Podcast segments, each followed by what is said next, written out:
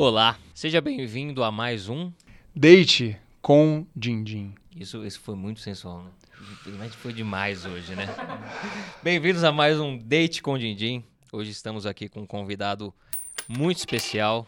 Seja muito bem-vindo, senhor Pedro Lucas, mais conhecido como Pelu. Pelu. Sou eu. E aí? E aí? Uma Tudo bem? cumprimentadinha. Muito prazer. Agora com as duas doses, pode dar um. um... direitinho. Eu sou o Guilherme. Muito prazer. É, muito bom, muito bom estarmos aqui. Muito bom estarmos aqui. Seja muito bem-vindo. E, bom, acho que todo mundo já conhece o Pedro Lucas, né? Mentira, todo mundo conhece Pelu. Se você colocar aí, jogar esse menino nas redes sociais, você já vai ver. Tem poucas coisas dele se jogar no Google também, é um né? multitalento. É um cara sensacional. A gente está muito honrado de recebê-lo aqui. Muito obrigado. Estou honrado de estar aqui com vocês também, com esta bela vista, falar hoje sobre investimentos, vida Opa, pessoal. muito mais do que isso, rapaz. A gente vai apertar um pouquinho mais a ferida do que isso, tá? Mas, mas vai dar tudo Vambora, certo. A gente vai vambora. retirar aqui um pouco de sangue, suor e lágrimas. As luzes se abaixam. é. Então, para começar aqui com o Pelu. Quem que é Pelu? Cara, Pelu é, é músico, compositor, produtor musical, empreendedor, é, Jogador de futebol, hein? jogador de futebol, jogador profissional de COD, Call of Duty, Isso é inclusive, olha lá, curti, a galera da câmera ali deu uma, É. uma balançada Gosta, positiva ele ali. joga, joga. é isso. Qu- Quando que foi Restart? Que época que foi? Cara, a gente estourou, estourou, tipo 2010. Mas assim, é, pô, ganhou uma grana ali, né? Veio uma, uma, uma- montanha de grana pra você e você era moleque, né? Você tinha, até 2010 você tinha 20 anos, né? O Restart existiu dos meus 17 aos 24. E em 2010 eu tinha 19 para 20. 19 pra 20. É. E aí você, pô, foi, foi suave, ou você, sei lá, deu uma, deu uma endoidada, muita coisa, muito trabalho, muita, muito dinheiro. Cara, eu vim. é, eu, eu tive uma infância e um- uma, uma vida de criança, uma classe média baixa, talvez. Então nunca, a gente nunca, nunca passei dificuldade, mas sempre tive. A vida sempre foi muito regrada. Né? Então, meu pai é músico, minha mãe é atriz, então uma vida também. é, eles nunca foram nem músicos, nem, nem atriz mainstream. Então, uma vida de músico, de, de arte, não só no Brasil, no mundo, quando você não é um, um- ou você opta por não ser um artista mainstream, você tem uma vida que muitas vezes ela é montanha-russa, financeiramente falando, né? Então, a gente sempre teve uma vida, como eu falei, não com dificuldades, não passei dificuldade, mas era, era a vida rolava dentro de uma possibilidade ali mais básica, assim. Eu tinha amigos com muito mais grana, porque eu estudava num colégio particular, sob um suor constante dos meus pais, assim. Mas isso eu, eu nunca, nunca me afetou. Eu, nunca, eu, eu só fui perceber que eu tinha menos possibilidade financeira que os meus amigos depois de velho. Tipo, é louco isso. Eu olhar e falar, cara, essa minha turma tinha bem mais grana que eu, velho. Assim, os pais, a família. Então, é, quando eu começo a ganhar dinheiro, as primeiras coisas que eu, que eu faço com o dinheiro foram mais relacionadas a, tipo, ah, sair de casa. E eu não tinha nenhuma habilidade real com, com grana. Tipo, ah, então a boa é comprar, a boa é alugar, a boa é eu investir, é eu fazer. Então, tinha a crença, por exemplo, da casa própria. Ah, então você ter a sua casa, porque era uma crença, é uma crença dos meus pais, no sentido de, pô, como a vida ela é ela não tem uma estabilidade financeira, é importante que você tenha um teto para no momento em que não tiver legal, você fique lá. Mas você ignora, por exemplo, que condomínio é uma coisa que não adianta você ter o apartamento, se não pagar o condomínio, você vai ser despejado sua casa. Então, era uma crença falha. Mas de um lugar de falta de, de experiência com, com grana. Então, eu, pô, comprei apartamentos, aí troquei de carro. Nunca, nunca gastei excepcionalmente, mas fiz cagadas naturais da, da, da falta de experiência com dinheiro, assim, sabe? Que cagadas que você fez, que você lembra aí? Eu fiz compras horríveis de apartamentos no, no- na emoção do, putz, quero morar aqui. E ao mesmo tempo é um investimento legal, porque toda a terra é um investimento legal. E não é verdade. Né? Tipo, Você perdeu dinheiro. perdi dinheiro mais de uma vez. Compra um apartamento, perde dinheiro, compra outro, perde dinheiro de novo, comprei o terceiro, sala comercial. Puta, me. E muito jovem, né? E jovem. É, então, perdi bastante dinheiro na tentativa de acertar. É, e acertei também por, por, por uma ingenuidade. Então, a, as minhas clínicas de estética, que eu abri com a minha irmã há sete anos atrás, agora já, foi um respiro final de grana, assim. Tipo, eu tinha. E como você entrou nesse, nesse meio da estética? De onde veio essa, esse insight? Ou você pensou, sua irmã pensou? Eu tava ficando sem grana, assim. Porque meu custo de vida subiu. Natural. Você começa a ganhar dinheiro, começa a gastar dinheiro. Aí pagando três financiamentos de apartamento, por, sabe? Essas loucuras, assim. É, e eu tinha um fim de grana guardado, assim. Da época do restart ainda. Ainda não, tava no restart. Você tava no restart tava ainda? no restart. É, então, beleza. A grana entrava, custo subiu, você começa a usar o dinheiro para bancar a- o seu custo de vida, no fim das contas. E aí tinha essa, essa grana final, assim, a minha irmã, ela fazia sobrancelha com uma mulher na época. E aí um dia ela chegou e falou, pô, essa mulher que eu faço a sobrancelha, ela quer expandir. E, pô, é animal o negócio dela, ela atende pra caramba, a galera faz muito. Na época, micropigmentação de sobrancelha era uma coisa ainda relativamente nova, assim. E a gente entrou com muito pouca grana e com vontade de, de, de, sei lá, aprender e fazer o negócio virar. Você falou uma coisa muito interessante aqui que eu tô que tá martelando aqui na minha cabeça, que é o respiro final de grana. Você falou isso. Tá. Uhum. E, cara, quem olha assim e vê, pô, o sucesso que vocês fizeram durante aquele tempo lá na Restart, fala, ah, esse cara ganhou dinheiro pro resto da vida dele. né? Ele tá feito pro resto da vida. E tem a palavra que vem de você, é respiro final de grana. Como é que foi isso? Você ter grana e. É mais fácil se acostumar a ter grana, né? Do que é Extremamente mais, se fácil. acostumar a ter grana. Eu, eu brinco com amigos. Tem amigos que estão em algum momento, pô, de repente dando uma escalada financeira.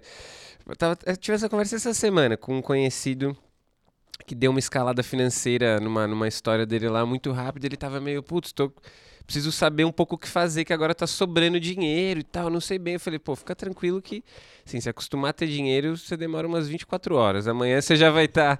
Vai sofrer, você não vai Amanhã sofrer você já vai isso, né? esquecer como era não ter dinheiro, né?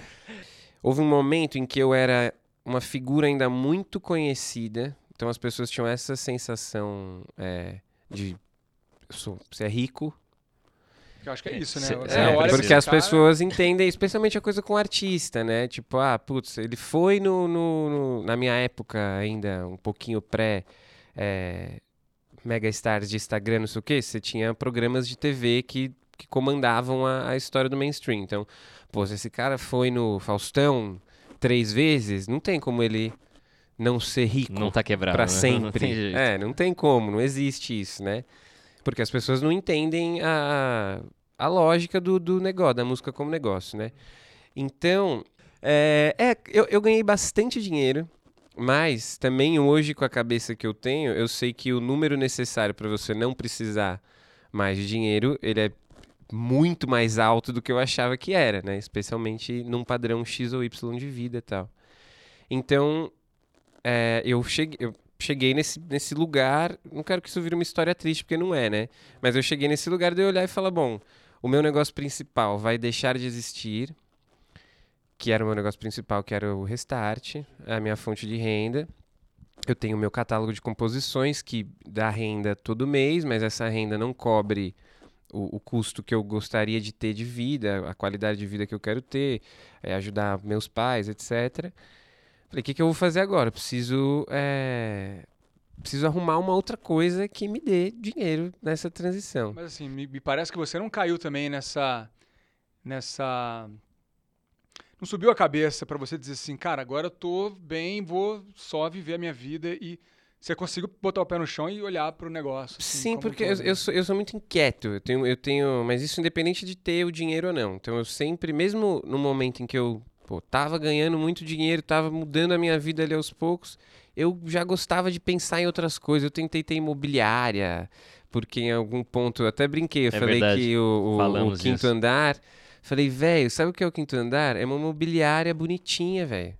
O resumo, porque o imobiliário é um horror. Você vai procurar um apartamento, aquelas fotos fodidas, feia, o atendimento é horrível. Alguém falou, mano, e se a gente fizesse um negócio. A gente prestar um serviço legal, né? É, minimamente legal e, né, pra galera mais jovem que vai chegar.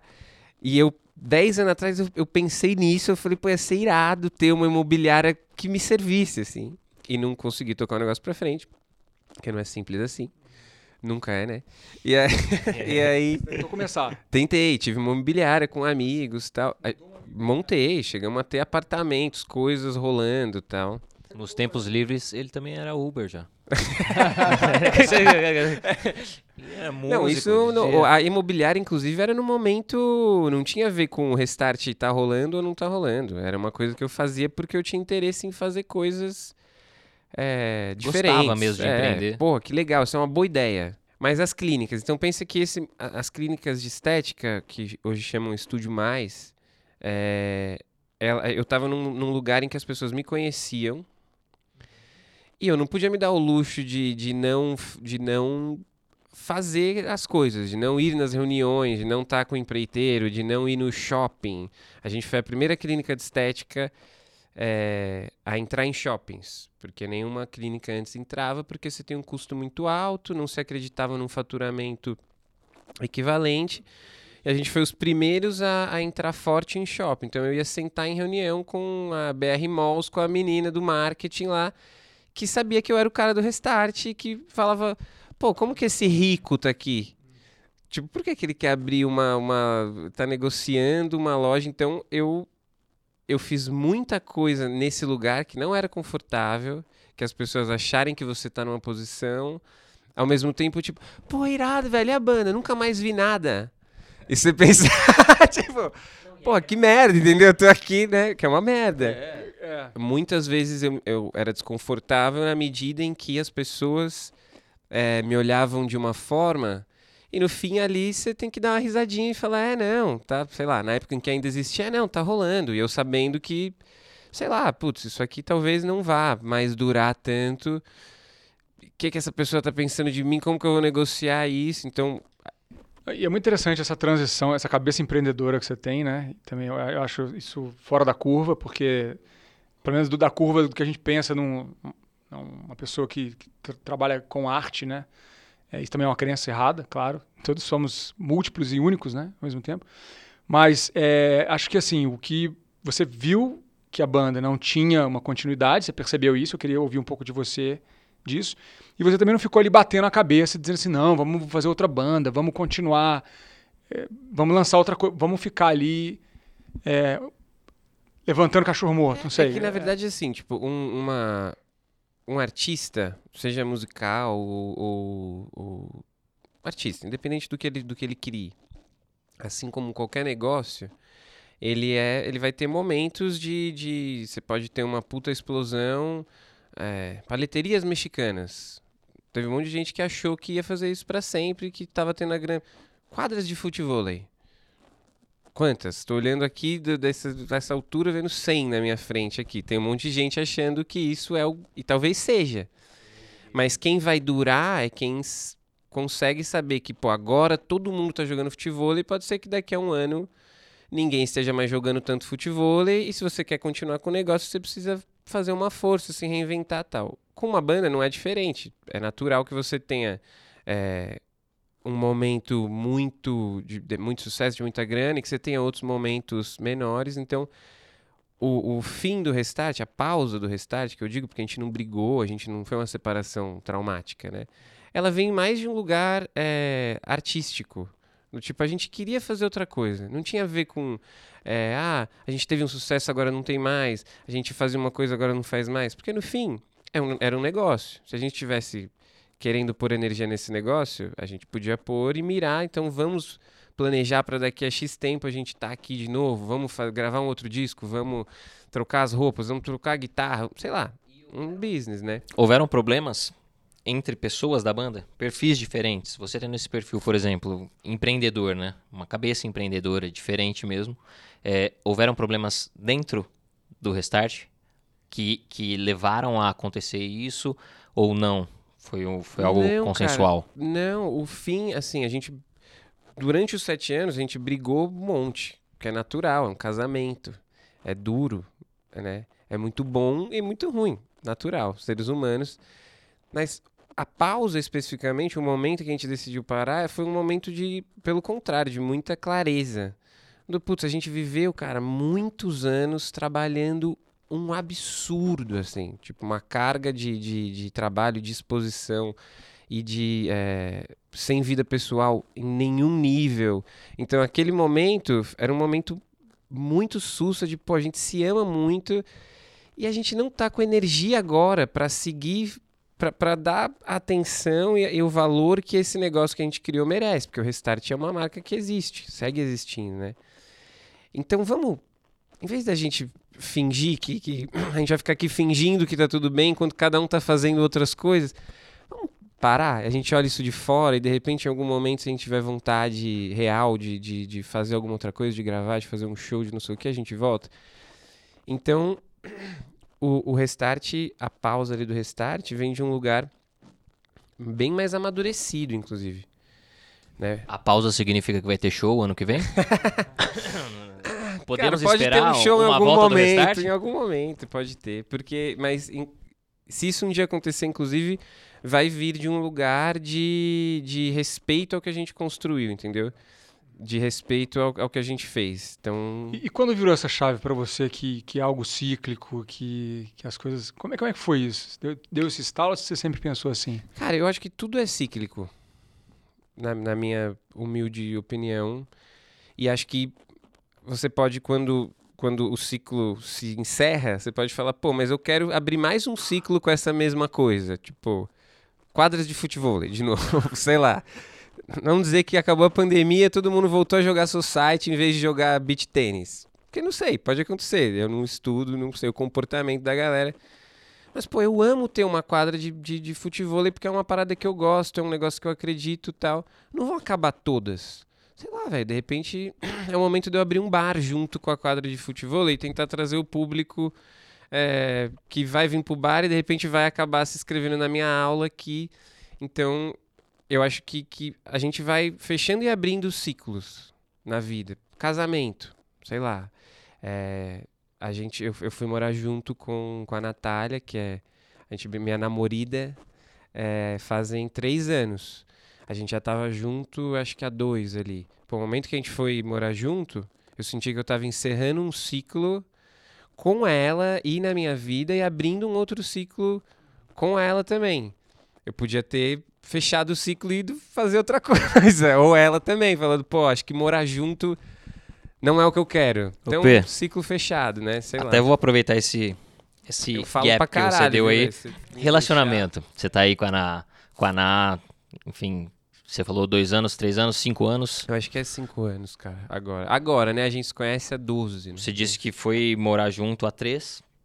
Como é, como é esse relacionamento de vocês com o dinheiro? Relacionamento, Pedro, é uma conversa aberta, é uma conversa lisa. É, quem pagou o primeiro date aí? Quando vocês saíram a primeira vez, teve aquele negócio do Isso é a sou primeira vez cavaleiro. com 16 anos, velho. A gente foi no cinema. é, Então foi o pai que pagou, né? É. O dela, o meu fui eu, mas Já era romance ou era só já, amizade? cara, não, a gente, eu e a Natália, a gente se conhece, ela tinha 15, 16, eu tinha 16, 17. A gente tem esses dois, três anos de diferença. É, e a gente ficou junto, separou, ela namorou, eu namorei, a gente ficou de novo, separou de novo tal. Então a gente tem uma história desde de, de criança, praticamente. É, não lembro quem pagou, acho que, sei lá, o primeiro eu não lembro. E, e hoje, quem que paga? Meio a meio, cara. Tudo. É, 100%. É. A gente divide tudo. É, as contas da casa, o, o carro, a manutenção do carro, que é dela, mas é nosso no uso. É, a gente tem ganhos diferentes. É, eu, não, eu não sei 100% os ganhos da Natália. Imagino que ela ganhe mais que eu, talvez até bem mais. E esse é um assunto tranquilo dia a dia quando vocês Cara, conversam só tal? não- é um assunto muito tranquilo porque ele não é um assunto, na real. A gente tenta. Então, combinado. Vocês é têm o muito combinado a gente de rachar no divide, meio a a gente meio. racha tudo. Cada um pega um. Você pega uma parte das contas, ela pega outra parte. Exato, e a gente faz um fechamento final do mês, assim. Tipo, ah, você paga isso aqui, eu pago isso aqui, e no fim do mês a gente acerta as diferenças. Vocês controlam, então. Vocês olham ali um pouco. Cada um controla a sua. Vocês batem ali É, o- tipo, ah, fui no mercado, ó, putz, Nena, vou passar no mercado aqui que não tem coisa. Eu compro, anoto e ponho lá pra gente dividir esse mercado. Então, é, Legal. esse é um Dia- modelo. é o diálogo mesmo. É, esse é um modelo, acho que tem outros que funcionam. E vocês têm é, planos financeiros juntos que vocês falam, cara, vamos pegar essa grana pra fazer tal coisa em tal momento lá na frente? Cara, a gente. Por exemplo, a gente não quer comprar imóveis. é uma coisa. Já percebemos. Ah, Isso, já deve ficou Foi claro. Não sei se você percebeu sobre esse episódio de hoje, mas Não compre imóveis. isso, né? Não compre Segundo imóveis. Pelu, que é um expert em investimentos, é, a gente a, a mãe dela cuida, que a mãe dela é empresária dela, né? Então, na verdade, pra quem não sabe, a minha mulher é a Ana Cardoso. Ana Cardoso é criadora de conteúdo, é influenciadora digital de um sucesso estrondoso. É, a mãe dela é empresária dela. É, então acaba cuida da, da finança, cuida de tudo, inclusive uma cabeça incrível. Fez ela juntar uma, conseguiu fazer, criar um patrimônio para ela nos últimos 10 anos, pô, animal assim, é de tirar o chapéu. E a gente os planos financeiros que a gente começa, que a gente pensa em fazer é, por exemplo, ah, que a gente queria comprar um, um terreno para investir em experiências de turismo. Que eu já acho que eu perdi o timing. Mas é, um ano atrás, quando a gente pensou nisso, falei, pô, é uma boa ideia, mas, né, tem inclusive o, o Suetugo foi uma das pessoas que eu liguei e falei, velho, a gente tinha que abrir umas coisas de turismo, sobre de isso. experiência. coisa aí pra. Tem- tem- tem- temos, É. temos bons assuntos aqui. Investimentos. Mas, é, aí, por exemplo, é um negócio que ela falou, ah, legal, gostaria de estar junto. Então a gente começou a namorar a ideia de ter um negócio juntos, de repente investir juntos. É que, no nosso caso específico, como ela tem uma independência financeira há muitos anos, ela tem um patrimônio, pô, grande que ela construiu. Eu tenho uma independência financeira também há muitos anos, tenho outros investimentos, outras coisas. A separação, ela é saudável e ela, só que ao mesmo tempo a gente consegue manter, ó, vamos morar num apartamento que custa até tanto, não é porque ela ganha duas vezes, três vezes, vinte vezes mais que eu que ela fala, bom, então decidi que vamos morar num apartamento que custa 40 mil aluguel por mês, se vire Pague com os, a metade. Pague os 20. É, pague os 20. E agora? Esse 20 aí. Então a gente tenta manter uma, uma- um lugar saudável de gastos que a gente vai dividir para que ninguém se sinta é, obrigado a viver o padrão do outro, né? E a, e, a, e a gente vive num lugar meio que sem querer legal, assim, tá ligado? Com isso. Então é muito tranquilo. E você, quando teve o sucesso no Restart, você já conhecia ela? Não estavam juntos nessa época? No começo do, assim, comecinho, comecinho do Restart foi um momento que a gente tava junto. E o que que ela fazia nessa época? Não era já, ainda. Já, era? trabalhava com internet. A Natália fez 10 anos, desde os 17, 18 anos. Ela não ganhava dinheiro com isso, mas ela começou Vocês muito decolou cedo. primeiro que ela, vamos dizer assim. Sim. E aí hoje ela tá decolando Ah, mais. Não, a Natália já decolou faz, Há muito faz muitos anos. É, é. Hoje o que ela tem é uma credibilidade, uma estabilidade. A marca dela, né? A marca que ela criou. Então, a Natália é, o- é a pessoa física e a Ana Cardoso é a empresa que elas criaram, né? A Natália e a Cris, que é a mãe dela. Então, ela tem uma empresa hoje fantástica, assim. E é muito legal, muito legal de ver. Aproveitando que a gente tá falando de, de dinheiro, relacionamento e tudo mais. Relacionamento seu com o dinheiro e relacionamento com o seu relacionamento. e com o Eu dinheiro. curti, parece as suas legendas do Instagram. Ficou Essa, legal. essa pergunta. A sua relação com o seu relacionamento. Um relacionamento é uma relação relacionada a um Já relacionamento. temos uma legenda pra É. hoje. É, eu sei já. Bom, não tem nem como dizer, porque a gente tem essa relação até de, De relacionamento. de relacionamento. É, um- é um, Já é um faz relacionamento sabe? Já- relacionado ao investimento. É. Olha só. É. Pô, isso isso é bom muito Pois é. isso, cara. Grande Pedro, cliente. É. e você, você com o dinheiro, quando que você começou a, a você começou a lidar muito cedo com o dinheiro, né? Hoje, é, você faz os investimentos, eu sei disso, mas acho legal você contar para todo mundo.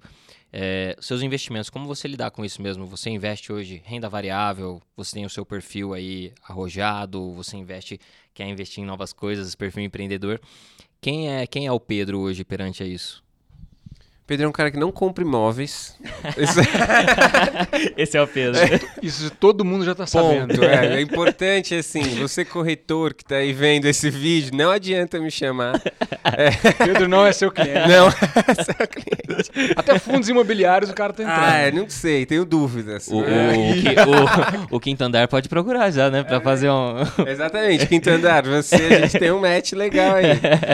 É, Cara, eu, eu entendo muito pouco de, de investimento, eu, Pedro Lucas, né? Então, e eu demorei muitos anos, o que é um- foi uma cagada, para perceber que eu precisava guardar dinheiro. Porque uma coisa é você investir em, em negócios, em ativos vivos, né? Tipo a clínica de estética, tipo eu tenho um estúdio, é, uma terra, sei lá, mas é diferente de você guardar dinheiro em dinheiro. E então, parte do meu do meu momento de não ter dinheiro, de falar, caralho, pra onde foi o dinheiro e tal, foi porque eu nunca guardei dinheiro em dinheiro. Sempre entendi que o dinheiro entrava e eu tinha que dar um uso pra ele. A sorte é que eu nunca gostei de comprar roupas e tênis e carros caros e tal, então eu comprava apartamentos, ok? Então eu me ferrei menos do que eu podia ter me ferrado se eu fosse um louco de. Você não torrou a grana Exato. do zero a zero. né? Exato. Então, eu, eu- mas por outro lado, eu não guardei dinheiro. Porque eu só não tinha, eu não sabia disso, né? E hoje em dia você tem vocês, fi- influenciadores, figuras públicas, o, o assunto investir é um assunto, você tem da Nath Finanças ao Thiago Nigro, é, vocês fazendo um podcast que no fim fala sobre isso, traz pessoas para falarem disso. Em 2010, não, não existia isso. Sei lá, você tinha dinheiro num banco, a sua gerente falava pra você pôr o dinheiro num lugar que vai ficar muito bom. Você vai ficar preso apenas 10 anos. Rende 5% do CDI. Exato. Sei lá. Tem, gente. Tem, É, tem produto que rende. CDI nessa época. Pois é, mas 5% é muito isso daí, né? É, 5%. é demais. É, a coisa do CD é incrível, porque agora todo, todo app ou toda coisa que quer virar banco fala que rende, sei lá, o não vou queimar vocês, mas um aplicativo que eu vim hoje de carros, eu chamei o carro e ele me pôs uma notificação, seu dinheiro está rendendo, coloque aqui no nananã, Pay. É, sei. rende 200% do Já CDI. né? E você fala, pô, eu quero que renda 200% de alguma coisa. Eu não sei o que é esse CDI, não. É, É, rende pô, 200%. 200%. É muito. 200? 200 é muito de qualquer coisa. é, em teoria, é, né? É. Então, nessa época eu não, não tinha essa cabeça. E isso, a cabeça de guardar dinheiro é uma, é uma coisa que, sei lá, faz três anos que eu comecei a ter de verdade. Tipo, preciso, além dos negócios, ter dinheiro. As clínicas mesmo, a gente, sei lá, nos primeiros dois anos a gente abriu 70 franquias. De um jeito completamente 70 franquias. em Louco. e na ingenuidade de não saber de abrir de não sei o quê. Depois a grande maioria fechou. A gente entendeu que lojas próprias era melhor. E hoje são quantas lojas próprias? Hoje eu e minha irmã a gente tem cinco. Cinco. É, Em São Paulo? todas em São Paulo. É, o meu cunhado, que é o marido da minha irmã, entrou mais pra frente do negócio. Na verdade, a marca inicial ela, ela migrou para uma nova marca, que hoje é da minha irmã e do meu cunhado, é, que são uma dupla inacreditável, assim, são muito, muito bons. E hoje chama Estúdio Mais. A gente tem no total, se eu não me engano, hoje está em 15 ou 16 lojas, mas são todas próprias, ou do meu cunhado, ou da minha irmã, ou minha e da minha irmã. É, mas a gente demorou anos para entender que era melhor assim do que ter um monte de franqueado. Franqueado dá muito trabalho, é, o modelo de negócio de serviço é muito difícil de franquear, é, é muito mais Manter a difícil. qualidade, né? Exato. Acompanhar. Vou aproveitar isso que você está falando da sua irmã. É, clínicas de estética. Você é sócio das clínicas, trabalha também. Você é músico também, tem um estúdio, como você falou. Você é empresário do João Guilherme, que é, dá muito trabalho também, né? Não Dá para. trabalho, Dá Inclusive- alegrias e trabalhos. Inclusive, esses últimos dias têm sido bastante conturbados. O João algumas- Guilherme também tá um matador. Cuidado com Ô, ele. João ele Guilherme. Pois é, vamos sair junto aí. Me dá um alô. Tá bom, velho. O Guilherme. é. Mas como é, como é fazer tudo isso? Tudo isso junto, entendeu? As São muitas caixas, né? Não Muitas parece algo caixas. que tá, são coisas diferentes e que exigem habilidades diferentes e como é que você toca isso? Cara, eu hoje, eu e a minha irmã, nós somos sócios das lojas e da, da carreira do João Guilherme, que é uma empresa separada, na verdade, que chama NP8. Então a NP8 ela é uma agenciadora de artistas. Hoje a gente tem um artista só, a gente já chegou a ter três, quatro artistas e tal. Mas então, eu e a minha irmã, a gente tem uma divisão muito clara que hoje ela toca a operação das lojas 100% sozinha, né, com, com o meu cunhado e tal. E eu toco a operação da, da NP8 praticamente 100% sozinhos. E, e aí a gente faz essa divisão, fica um pelo outro. Então é uma forma que a gente achou de conseguir ter dois negócios que não tem nada a ver um com o outro. O João Guilherme hoje, ele é meu sócio no estúdio. Então a gente abriu um estúdio é, em São Paulo. Então os meus projetos musicais rolam nesse estúdio, que o João Guilherme também tá lá. Então isso fav- é, é, favorece o meu o meu dia a dia, tipo, então às vezes eu tô fazendo uma coisa no estúdio, eu preciso que ele faça uma, uma outra parada, no geral ele tá meio que ali, então a gente consegue criar uma comunicação que, que facilita. E mais, eu penso muito em, em eu acho que eu tô no- num lugar em que eu eventualmente precise tirar coisas. Eu não acredito super na no, no- no excesso, acho que eu sou jovem, tenho bateria para gastar aí, mas não é um lugar que eu acredito que eu vou estar para sempre de tanta variedade. É, porque a nossa chave a gente não consegue fazer isso. A gente acha que a gente consegue, mas o nosso cérebro não tem essa Não tem essa capacidade girar, né? de. É, Essa era a minha, minha é. dúvida também. Que, se a gente eh, montasse uma escola do Pelu, fora, fora a música, que eu sei que você está envolvido aí no- em vários projetos de, de música, até para criança, né? Falei pra ele do Planeta Bu, pra, pra Planeta filhinha Bu. dele. muito É. legal. Já, gosto, a Angelina já vai ser. Não, gosto muito desse Planeta projeto. Bu. O gosto Planeta Bu é muito legal, cara. É, eu, é um projeto que eu tenho um puta amor, assim. E fora a música, se a gente montasse uma escola do Pelu, o que, que você queria ensinar para as pessoas? Vou, vou até complementar a pergunta que o, que o Tiagão fez. É, situações, como ele bem disse, o que você pode passar de conhecimento é. Existe alguma, algum fator que aconteceu na sua vida? A gente estava até falando disso hoje, né? Algum fator muito extremo que eu acredito muito que as pessoas só mudam com quando algo extremo acontece na vida, sabe? Algo muito doloroso ou algo muito ruim ou algo muito bom também, claro. Mas as pessoas costumam mudar nesse clique. Aconteceu alguma coisa na sua vida que você considera assim que foi uma virada de chave pra você ser quem você é hoje? Cara, pra não ser. é, Eu acho que é, uma, é, uma, é um tipo de resposta que pode acabar sendo pretencioso, né? É, então, eu sinto que eu tô num momento. Os 30 anos, ele é legal, porque de certa forma eu me sinto jovem ainda, eu, com energia pra arriscar e com tempo ainda pra perder, pra ganhar, pra testar coisas. Por outro lado, eu já sei mais coisas, né? Ainda não um monte, mas eu já sei muito mais coisas do que eu sabia com 20 anos, né? Especialmente eu sei que eu não sei. Com 20 anos eu achava que eu sabia. Acho que é natural você com 20, 18 anos, né? É, Então, eu acho que assim, de gran... falando de dinheiro especificamente, eu acho que o mais importante que eu venho aprendendo é que é muito importante, essencial você saber do seu dinheiro. De novo, obviamente falando de um lugar de, de privilégio que eu tenho hoje em que dinheiro sobra, né? Se você é, usa o seu dinheiro 100% para viver, para sobreviver, como é o caso de milhões de pessoas, isso não é um papo que, né, é um papo idiota. Então, eu tô falando, se você tem o privilégio de ter dinheiro o bastante para viver bem é, e sobrar um pouco, tipo, saiba do seu dinheiro e saiba que a vida, em teoria, ela é longa. Então, se você tem 20 anos, 18, 30, é, 40, 50, tipo, a vida é longa, sei lá, minha mãe, meu pai fez 60 anos agora. E a vida, ela é, ela é longa. e estou falando isso de forma positiva. Então, o que eu faço hoje pode afetar positivamente. Pô, daqui a 10 anos eu ainda vou ser jovem, ainda vou ter espaço, ainda vou ter. Então, não dá para ignorar isso ou achar só que, né, o que eu faço hoje não importa porque o amanhã ninguém sabe. De certa forma, a gente não tem controle mesmo, mas na normalidade dos nossos da nossa vida confortável, etc, eu vou viver muitos anos. Então, Você vai trabalhar para isso. Eu tento pensar hoje mais a longo prazo.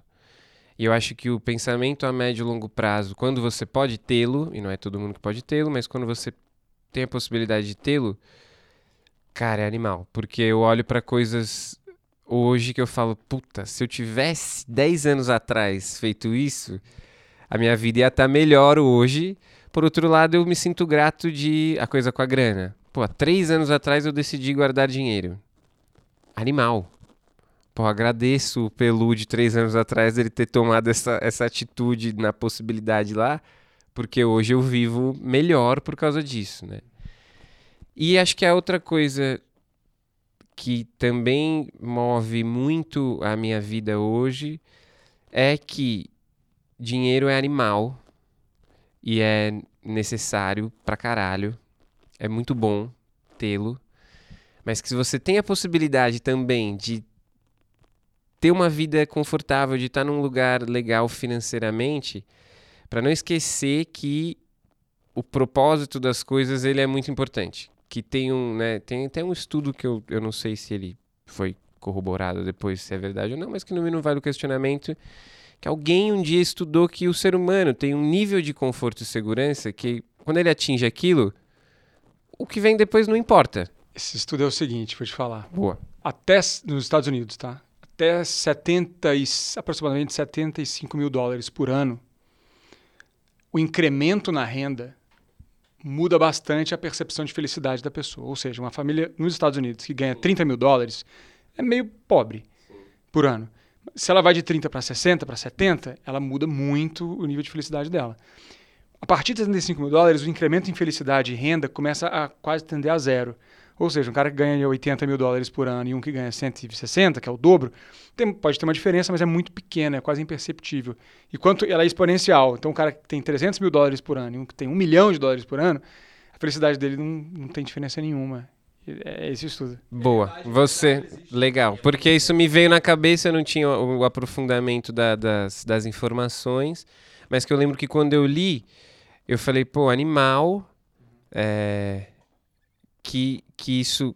É importante a gente lembrar disso, porque a gente acaba preenchendo vazios da vida com coisas.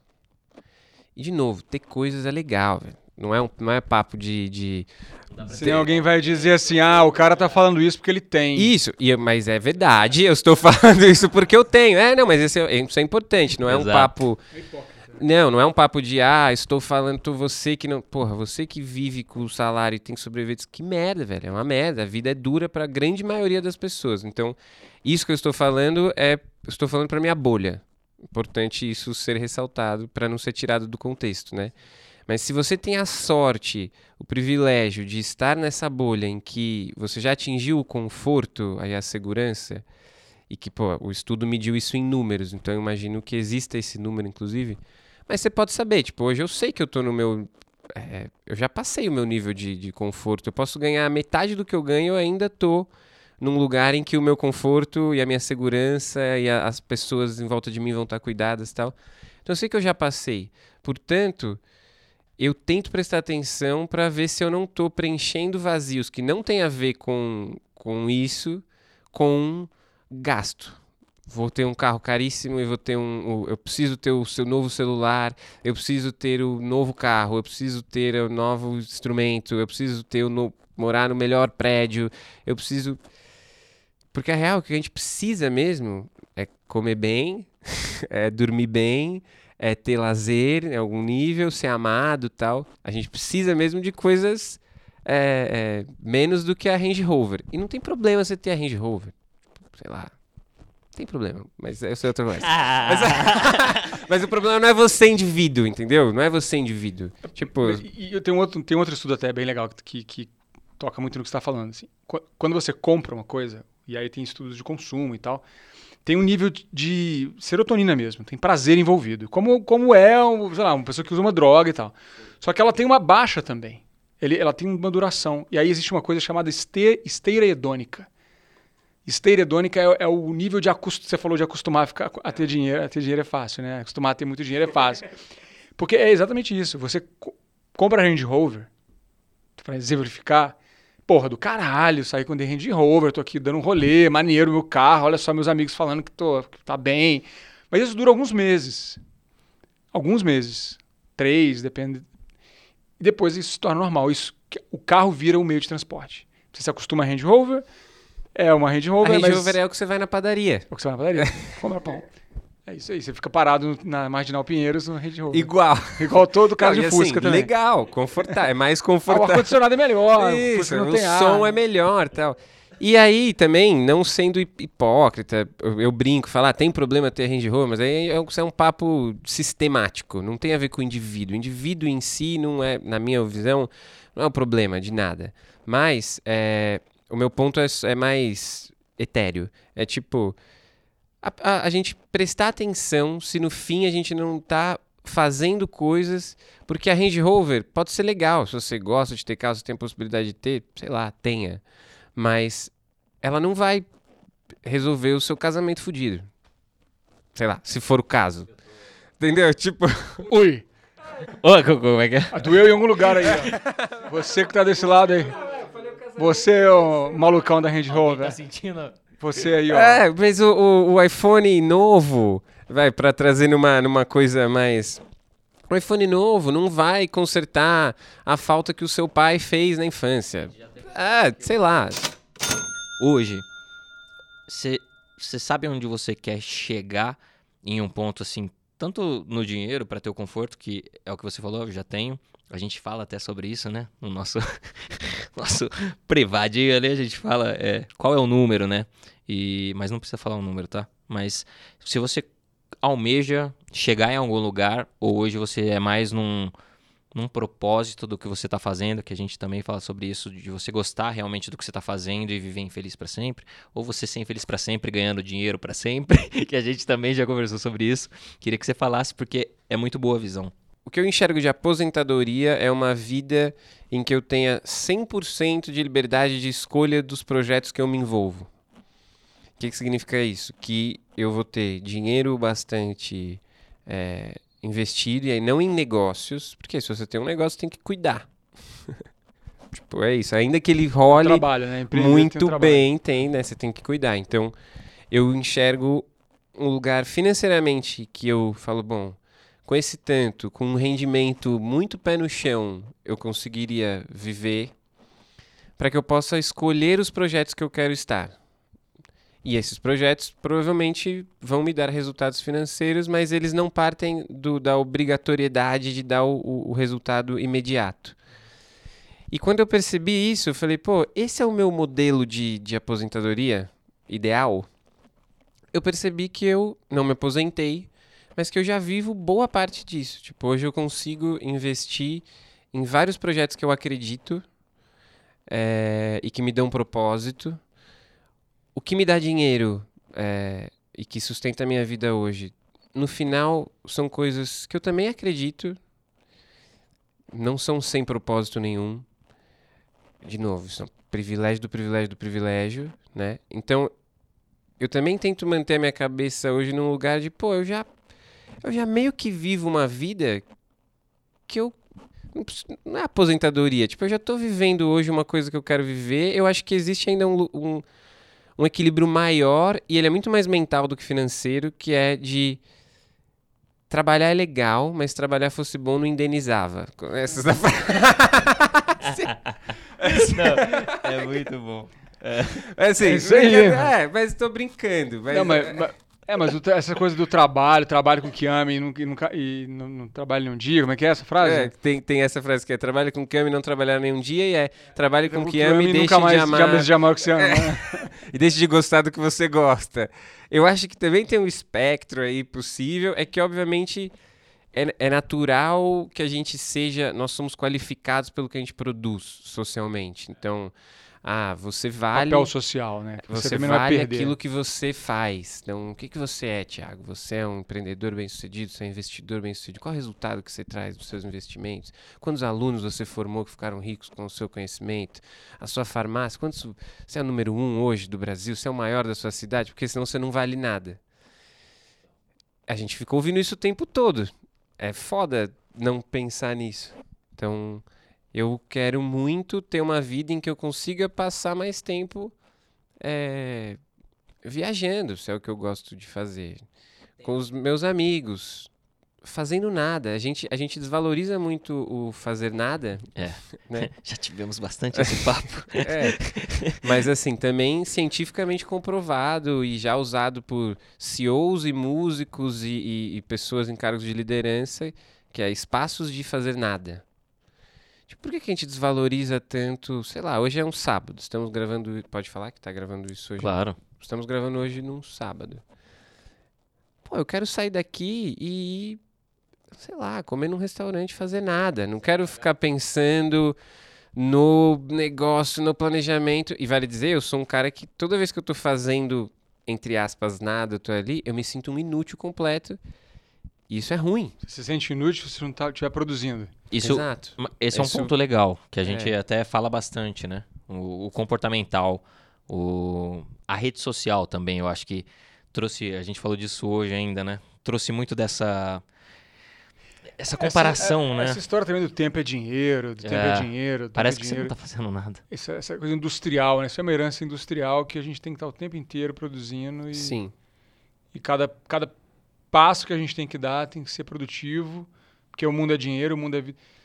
Como é que, assim, tudo bem, a gente acabou de falar, né? É muito fácil falar do, do, do trigésimo andar e, e de uma posição de conforto, mas é, se as pessoas estão. A, a- corrida me parece que é é incessante, mesmo quem já tem. Se fosse tempo é dinheiro, é aquela coisa, o cara que tem lá 10, ele começa a falar assim: não, eu vou ficar tranquilo quando eu tiver 20. O cara que tem 20, fala assim: quando tiver 40, eu vou ficar tranquilo. E por aí vai. O cara que tem 80, o cara que tem 100, o cara que tem 1 milhão. Não acaba, né? Eu acredito que quando você não devolve pro mundo, e, e eu acho que você pode devolver pro mundo de várias formas, desde o do, não é por acaso que as pessoas que fazem trabalho social e que vivem pelo trabalho social, que fazem muito trabalho social, encontram, muitas vezes encontram o viver de verdade nesse momento. Tipo, quantos casos tem de pessoas do mercado que eram multimilionários, que eram não sei o quê, que, porra, acharam o grande sentido da vida alimentando pessoas na periferia. Tipo, a pessoa demorou 30, sei lá, isso rola, porque no fim você está devolvendo. Acho que quando você não devolve nada pro mundo, você precisa, tipo, ir pro espaço. Você precisa ficar fazendo uma coisa idiota o tempo Sentiu todo. uma grande e boa crítica a esses, Sentiu uma a esses bilionários que estão correndo para o espaço. É, até porque assim, sim, Excelente. mas sim, porque a gente aí hoje a gente hoje a gente vive um, um absurdo, a desigualdade é muito sinistra, né? Porque tem esse cara indo fazendo isso e o problema não é o de, ele indivíduo, de novo, não é o Jeff Bezos indivíduo.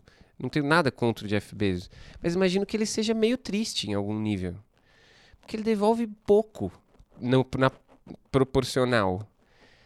Tô chutando, vai saber. De repente, Jeff Bezos é um cara não sei, mas. E foda-se ele em específico, mas é, é só que eu acho que quando a gente devolve mais, e o devolver pode ser às vezes você passar mais tempo com a, com a sua família. Se você tem um bilhão de dólares, por que, que você vai trabalhar 18 horas por dia, velho? Legal, é legal. É gostoso. Se, se eu te. Faça o que ama. É que assim, você tem o, você tem o, o, o Bill Gates ah, doando em vida 50% da fortuna. Com a Fundação Bill e Melinda Gates, É. que faz um trabalho. que vale dizer assim, pô, Bill Gates, parabéns, mas é, parabéns pelo mínimo, porque você só fez esse dinheiro. A gente teve essa conversa uma vez. Pra mim tem um Tivemos. lugar, e é- isso é, de novo, só minha opinião, e as pessoas podem discordar da minha opinião, tá tudo certo. Sei lá, quanto você tem de dinheiro? 100 milhões. Quanto tem o, o Bill Gates? Ah, bilhões. Não sei quantos É. bilhões. 30 bilhões de dólares. Até que é mais ou menos. Você, Thiago, vale quantos milhões de vezes é de- o gap? Tô falando nesse nu- esses números hipotéticos, tá? Isso, pô, se você é um cara de 100 milhões, vai pra casa, velho. Vai, vai ficar de boa, vai curtir sua filha, vai, sei lá, mas você vale. Pô, se, se eu tô aqui, é porque eu não tenho 100 milhões Não, ainda. Sei lá, mas se você tem. Vou dizer. Encerra-se é, hoje. Sou eu, esse-? Tô com 99 milhões. Só ajuda aí. ficar com a minha Vamos filha. comprar um imóvel. Todo mundo tem meta. Só falta mais um pra é fechar a conta. e Ele tá, na verdade, vendendo uma laje. Essa... Tem aqui um pedaço desse prédio aqui, ó. A minha comissão vai dar um milhão certinho, vai ser o suficiente. Eu nunca mais poder vir aqui falar com você. Mas, o- quando o Bill Gates, ele, ah, vou, vou fazer tal, pô, legal, beleza, mas você não vale milhões de vezes menos que nenhuma pessoa no mundo, velho. Nenhuma. Não tem nenhum ser humano 100 milhões de vezes melhor que o outro. Cientificamente não tem. Então, é, o Jeff Bezos não vale 100 bilhões de vezes mais do que o caixa da Amazon.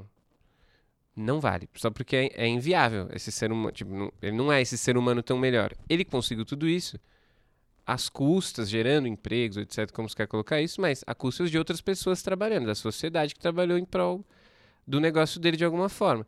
Então, devolver para a sociedade, como o Bill Gates faz, ou como o cara do Walmart, parece que acho que é o que vai fazer 100% e tal, para mim me parece só o óbvio. Na minha visão, deveria ser o óbvio. E aí, voltando para os caras do foguete, é só isso, tipo, Muito não tem problema você ter foguete. 100 bi, mas... Você pra tá fazer mais com isso. nada. É, e fazer mais é mais mesmo, velho. Tipo, porra, porque se ele tivesse um bi...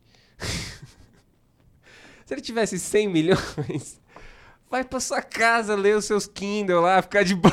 Mas né? às 99, às É, vezes, 99, mas Você tem assim... que levar os filhos, os netos pra passear de foguete. Mas assim, é um ponto muito importante que Contém você tá ironia. falando, cara, que essa, essa responsabilidade mesmo que o dinheiro traz Sem dúvida.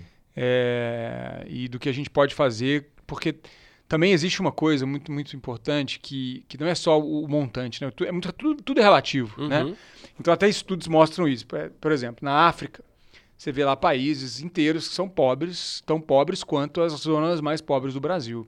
E o país inteiro é pobre, não todo mundo é pobre. Não tem vai ter lá um chefe de estado, alguma coisa assim, uma elite, mas os lugares são muito pobres. Mas as pessoas vivem muito bem. Claro, tem um nível da fome, que em vários países acontece, mas pobre eu estou dizendo assim, não tem acesso a um carro, não tem acesso a uma TV plana de 80 polegadas e tudo mais, mas tem uma vida bem simples. E vivem bem entre os seus pares na sua comunidade. O ponto é, a, a- quando a gente está numa sociedade que as pessoas estão vivendo e a, a outra do lado vive ali né, com aquela visão do que pô, o outro tem, o outro está fazendo e eu não tenho nada, eu sou pobre. É, e por isso que o Brasil, por exemplo, é um país violento. Por isso que a gente tem que, né, tem que olhar para uma possibilidade de ter um carro blindado. Né? É, eu acho que a gente é natural que a gente confunda, por exemplo, isso é uma coisa que o brasileiro classe média faz muito, que é, é confundir poder de consumo com qualidade de vida, né?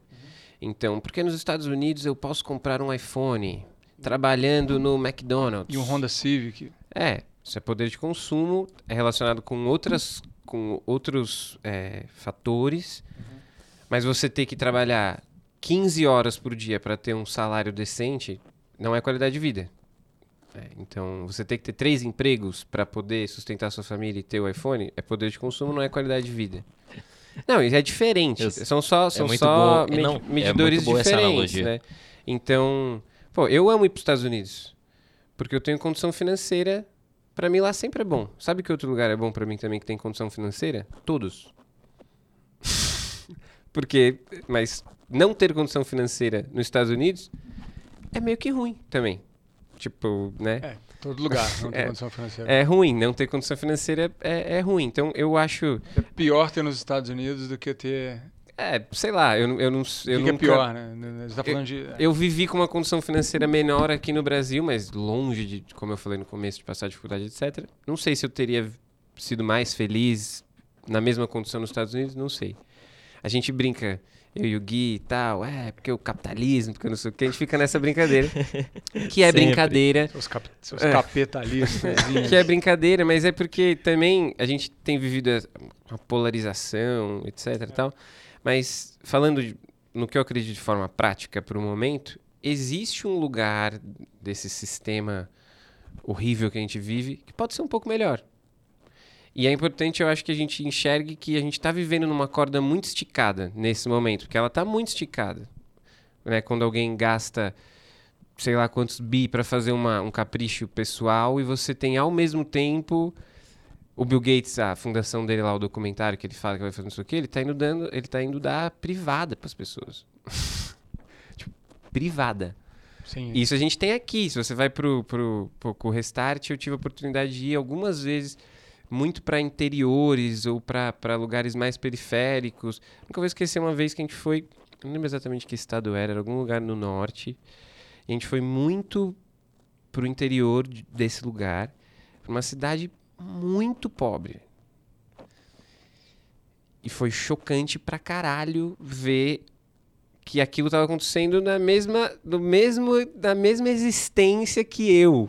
Tipo, porra, puta frase bosta, né? Falar, olha o cara privilegiado nunca viu. E é verdade. Tipo, quando você vai lá ver, não tinha asfalto nos lugares, as pessoas cagando na rua. Você fala, porra, isso e alguém andar de foguete sozinho, pô, dá pra gente. Eu não tô falando de, da revolução, eu tô falando, tipo, assim, existe uma coisa que, né? E acho que se a gente não se questionar e, e- e um pouco do, pra mim, ter conforto, ter dinheiro, é obrigação eu me conscientizar, eu me põe num lugar de obrigação de querer saber, de estudar e de questionar, e de questionar a minha própria posição, o meu próprio privilégio, porque senão que porra eu tô fazendo aqui, entendeu? Infelizmente, é- Ah. o, nosso, o Ah. nosso tempo está curto e a gente vai, vai ter que encerrar. Eu queria, eh, primeiramente, agradecer muito por você ter topado estar aqui com a gente. Foi um papo muito bom, muita coisa boa, né? Que a gente falou, muita mesmo. E, e eu queria que, antes da gente encerrar aqui, que você deixasse um, um recado. Não precisa ser aos capitalistas, tá? Mas eu, Que é eu o nosso queria... público-alvo. É, mas, eu, mas eu queria que você. Deixa um recado aí pro pessoal. Tem uma ação muito boa. Se você quiser, Arrasta pra cima. arrasta pra cima aí. Eu tenho um produto que é só você comprar 20 mil dele e me. Tem dois mil reais aí, tá quase da manhã. Faraó das Bitcoin. É, Pô, primeiro, obrigado. Muito legal o papo. Obrigado do espaço. Espaço pra falar, eu gosto de falar. Então, espaço pra falar é sempre legal. Espaço pra concordâncias e discordâncias. Acho que isso é parte do, do processo.